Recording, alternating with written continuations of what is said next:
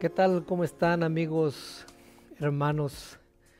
Quisiera tomar unos minutos para reflexionar sobre lo que ha estado pasando. Eh, sin duda alguna ya para este momento, si no es que todos, la mayoría ya han de haber eh, visto las noticias de lo que pasó aquí en Texas y seguramente han visto algunas otras noticias, algunas otras masacres tristemente. Y pues es triste, es triste que suceda esto.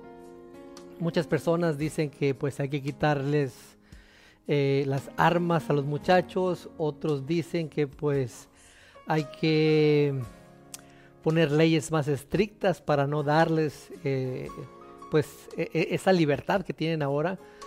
Y yo quisiera que pudiéramos nosotros recapacitar un poco en, la palabra de Dios.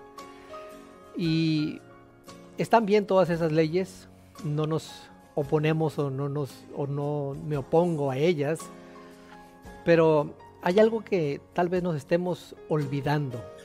Dice en Mateo 24, 12. Y por haberse multiplicado la maldad, el amor de muchos se enfriará. Bueno, quiero eh, llevarte un poquito más al fondo de este versículo. Quiero que lo analicemos y aquí hay una palabra muy pero muy interesante. Dice que por haberse multiplicado la maldad. ¿Qué será maldad?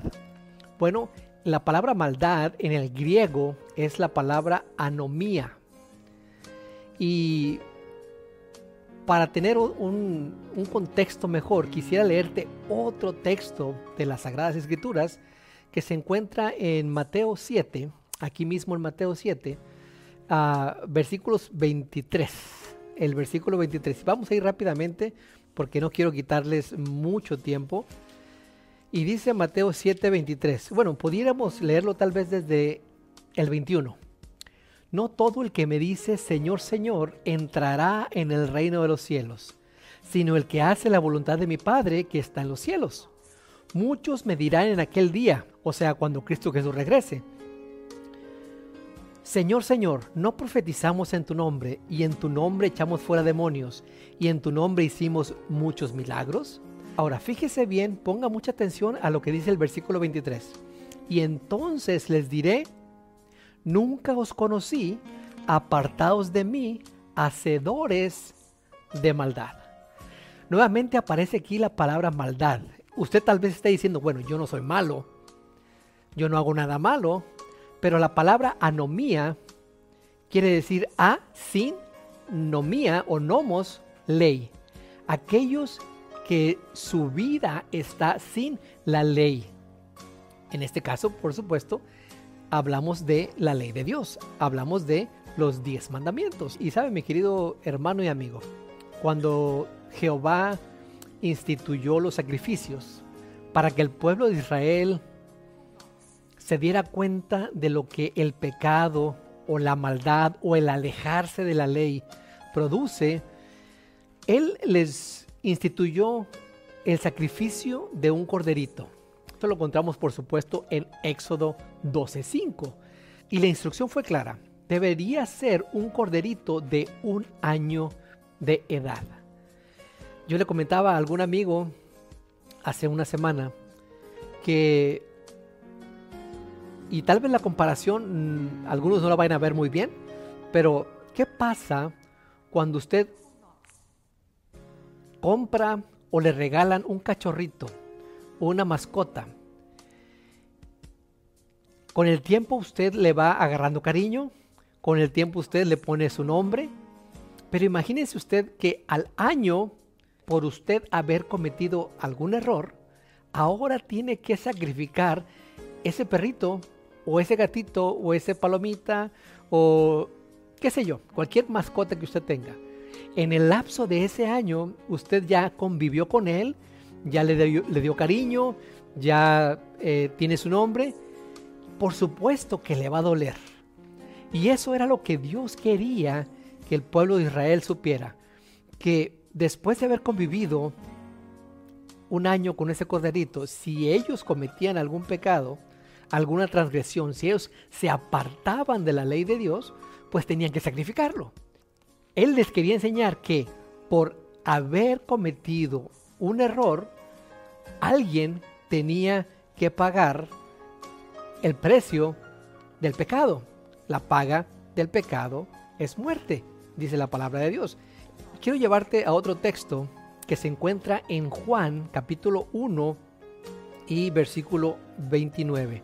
Y, y fíjense lo interesante de esto. Juan 1, 29.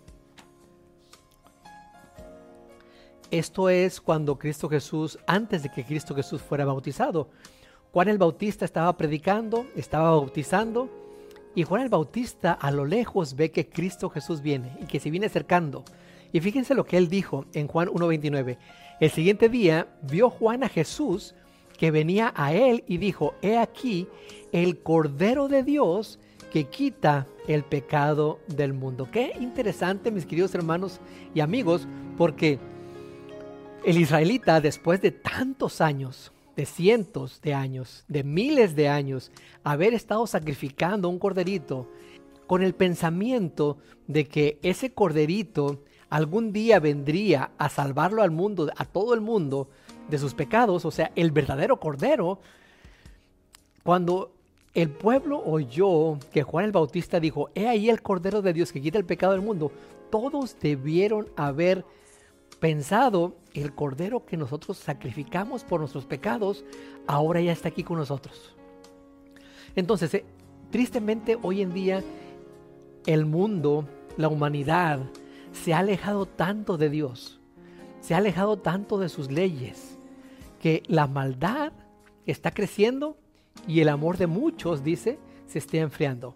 Está bien que se pongan leyes, está bien que se pongan eh, más trabas, por decirlo de alguna manera, pero sí, mi querido hermano y amigo, si no nos acercamos a Dios, si no reconocemos lo malo que somos, la maldad que tenemos dentro de nosotros, pues tristemente no vamos no vamos a salvarnos y no vamos a ir a Cristo Jesús.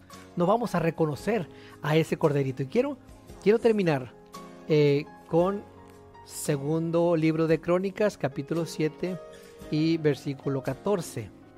Y dice de la siguiente manera, si se humillare mi pueblo, sobre el cual mi nombre es invocado, y oraren y buscaren mi rostro y se convirtieren de sus malos caminos, entonces yo oiré desde los cielos y perdonaré sus pecados y sanaré sus tierras.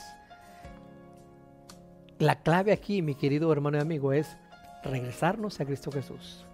Ir a Cristo Jesús, pedirle que nos perdone y que nos limpie la maldad que tenemos dentro de nosotros. Que el Señor te bendiga. Nos vemos la próxima semana.